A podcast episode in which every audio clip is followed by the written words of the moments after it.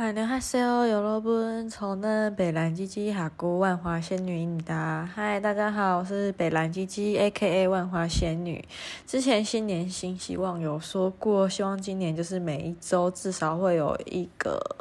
podcast 可以上传一个 podcast，但后来发现我真的是一个懒废的人。其实我很多次都想说，要不要干脆就是在跟朋友聊天抱怨。 养殖场的时候呢，顺便就是直接录音起来，反正那些人都已经有绰号了，阿里都是匿名的，就直接讲，跟大家聊完天，然后也都不用再特别花时间录 podcast，就可以直接上传，就有种一举多得的感觉。在跟朋友抱怨的同时，也可以顺便就是让更多人知道台湾教育的悲哀嘛，是这样吗？好，Anyway，反正最近呃，今天开始，这礼拜天就今天开始，我又。呃，又回到英歌去学陶艺了，然后我发现人跟人之间真的是很巧妙的缘分，因为我根本就不知道我这次陶艺的老师叫什么名字。应该说，我每次上陶艺课，我在选课的时候啊，我都只选我想要创作的作品，然后呃，例如我看他课程内容会做到陶盘什么的，然后我个人是蛮喜欢做一些器皿小物的，就是总呃，比起雕塑啊，或者是。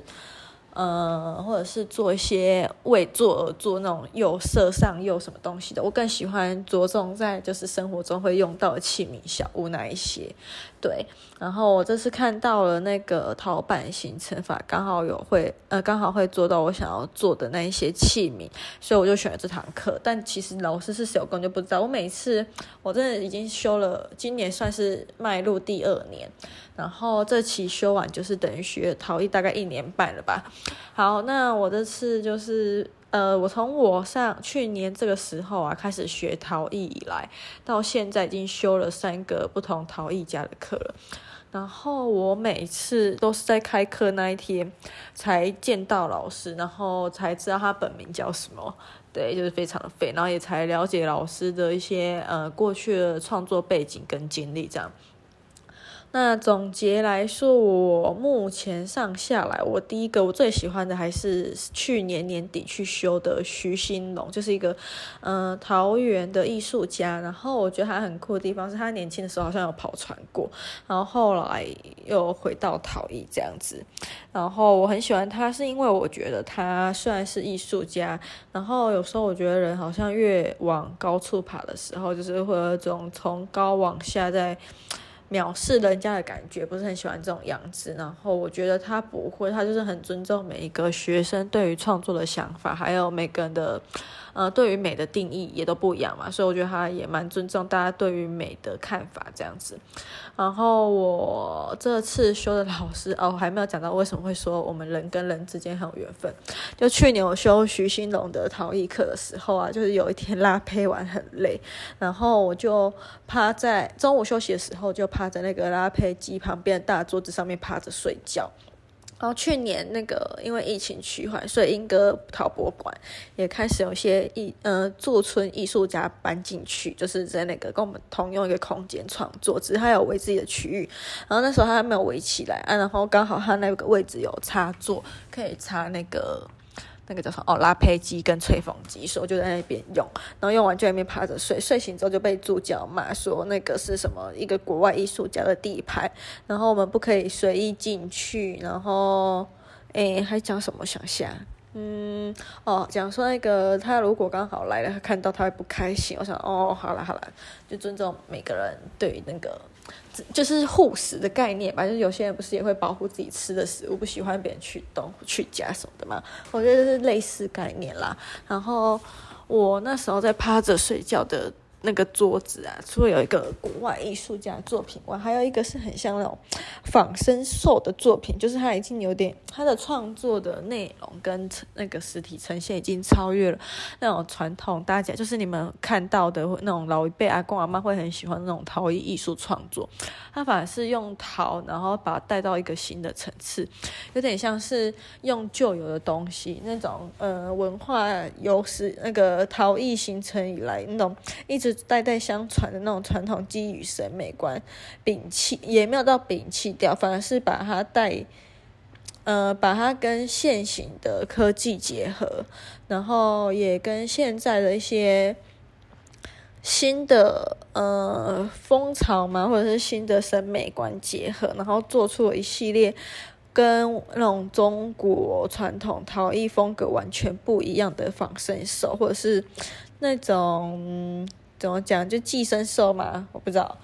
然后。就是有点超出，有点抽象型的那种怪兽，像自己想象出来的。然后我现在想到最接近我刚刚的讲法的图像，就是如果大家有看过宫崎骏的一部动画电影叫做《天空之城》的话，里面那些机器人长相就很像那个老师做出来会有的东西。然后那时候我看到那个艺术家的东西，我就很喜欢，因为我觉得他很厉害。我那时候一直在研究他到底要怎么把那些呃，就是。他的那个作品每一个厚薄度都是一样的，然后我一直在想说他是到底是用那个陶板机弄，还是自己有那个手工怎样？然后就连他那个仿生兽的脚啊，每一个都超级精密的，所以我那时候一直超佩服这一件。呃，做超佩服这个创作这个这个作品的作家。然后后来今天老师在自我介绍的时候，我就发现他的作品就是我上学期趴那个桌子睡觉旁边那一件作品。然后我就想说，天呐，人跟人之间的缘分真的很巧妙。虽然我不知道老师是谁，不知道他的创作经历，但因为我趴在他的作品旁边睡觉过，所以我就 意外也因为。因此，然后跟他结缘，这算是结缘吗？我不知道，只是冥冥中有注定吧。不知道为什么讲一讲就讲的很像是那种，很像在那种演鬼新娘冥婚的概念，冥冥中都有注定。对，然后今天就是讲了陶板的创作方法。然后因为我昨天看《黑暗荣耀》看到三点多，然后早上又六七点起来。梳洗出门，然后赶到英从万里赶到英歌，所以整个人就超级累。然后今天下午听课的时候，因为老师的声音很小声，然后加上他大部分都是沉默。算是沉默吧，对啊，或者是他麦克风没有接到声音，我不知道。然后我发现他好像一直在看我，我真的是对老师很抱歉，但我真的受不了就睡着了，而且我真的是超级无意识的睡着。我以为我一直觉得我好像有在听老师讲话，然后眼皮是睁开，但其实我认识是已经睡着状态，就可能是潜意识觉得自己还是醒着吧。然后我记得我睡着前，老师刚连陶板都还没开始切。然后我睡醒的时候，干，老师已经把那这陶板都切完，然后还把它组装起来了。我想说，靠，我也睡了一个多小时，也太久了吧？而且，而且我还有涂，我记得我涂妆还是几快睡醒之前吧，好像有被自己惊醒，然后整个人跳一下，然后赶快移下座位。我说，干，太尴尬了吧？好，然后我就觉得我真是很对不起老师，我下礼拜会认真。因为下礼拜已经没有《黑暗荣耀》可以看了，所以我也会，我真的，我真的会好好的认真上课。然后还有什么可以分享的？就是今天我们每个人就是要做一个正方形的那个，我不知道是要做皮团还是怎样了，反正就是练习。然后那时候我问助教说：“呃，我这个东西是只给我们练习，练习完不喜欢可以丢掉，还是嗯、还是就是之后要拿去烧？”然后。因为我记得之前我们的经验就是每一堂课都会有一个自己的作品，或是可以一直延续做到最后一堂课，然后修整完之后拿去烧付钱这样。然后他就说，如果你想烧的话，你就可以继续做完，然后把最后留到最后再去烧。然后后来想一想，我觉得。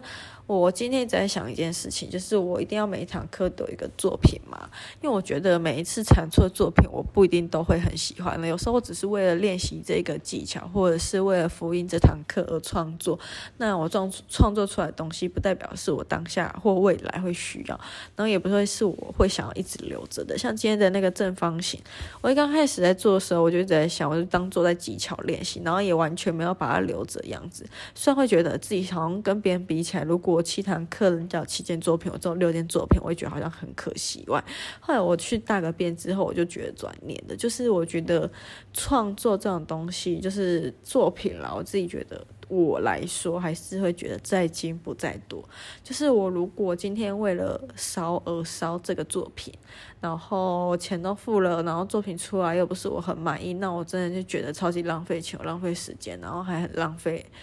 就是很污染环境啊，因为烧陶也是会需要耗费大量的能源这样子。然后后来我就觉得，哦，我就直接把它丢掉。然后就是他刚好看到我丢，他就说，哦，所以最近，所以你最后决定不要留了，是不是？我就说，哦，对啊。然后没有跟他多说，就是觉得，因为反正我自己也觉得那个做的不好看，然后未来也不会有一个需要。